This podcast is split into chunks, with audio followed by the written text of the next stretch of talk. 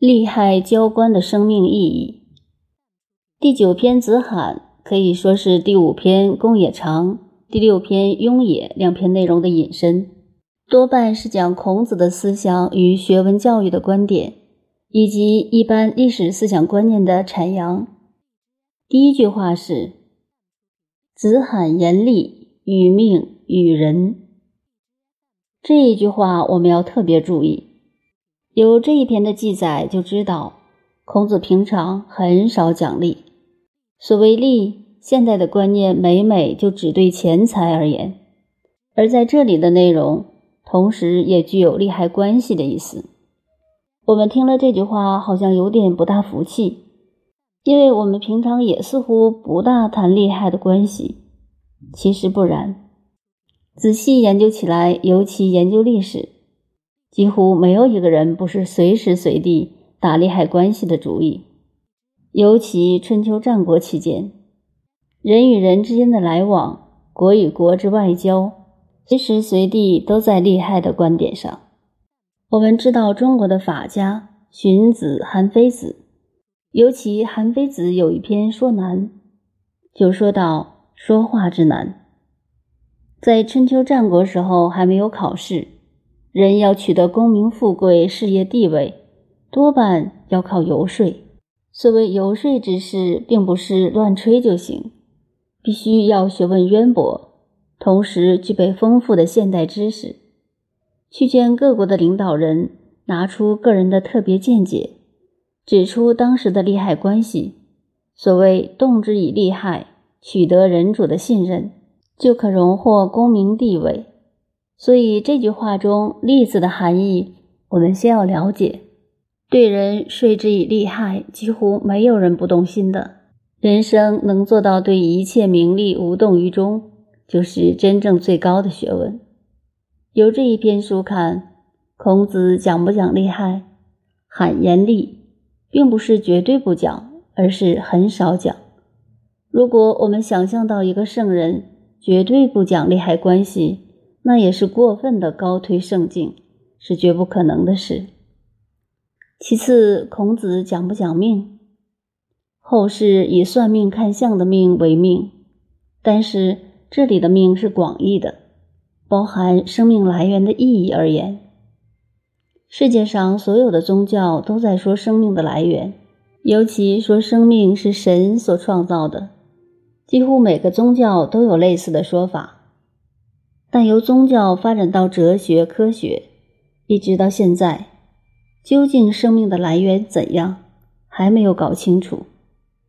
从这一点可见，人类文化不论东方西方，都还幼稚可笑，对人类本身的问题都还没有解决。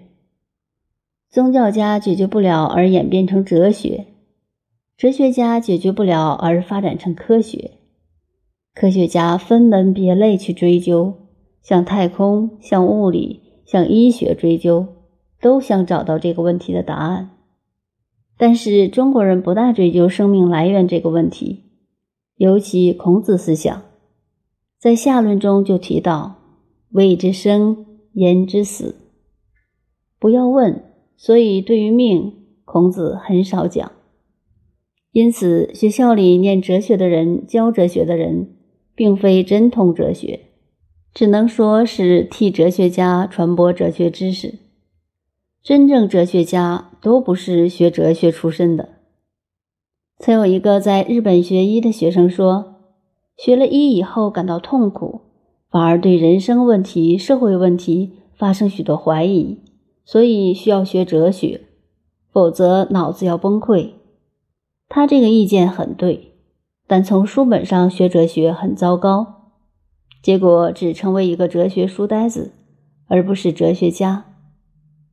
真正的哲学家大多不是学哲学出身的，像现在流行的存在主义，也是一个医生搞出来的。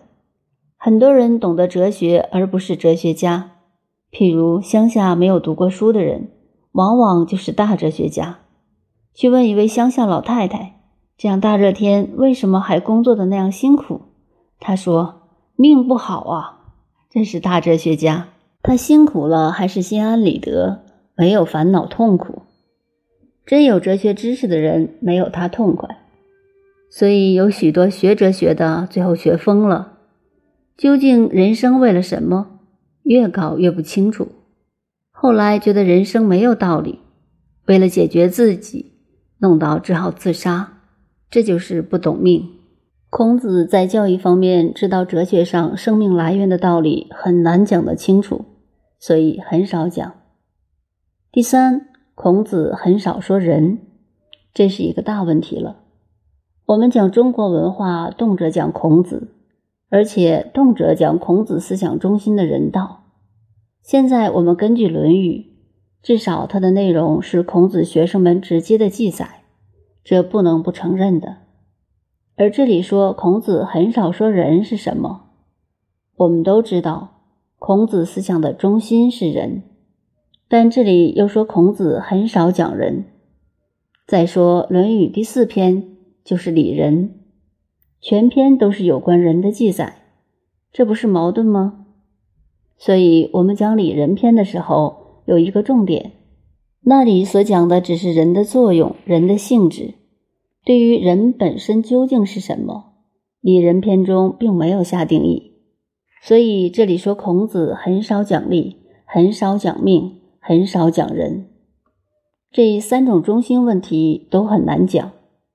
现在讲到这里，我们暂时保留，因为下轮讲到时，大家可以从《论语全书》中自己找出答案。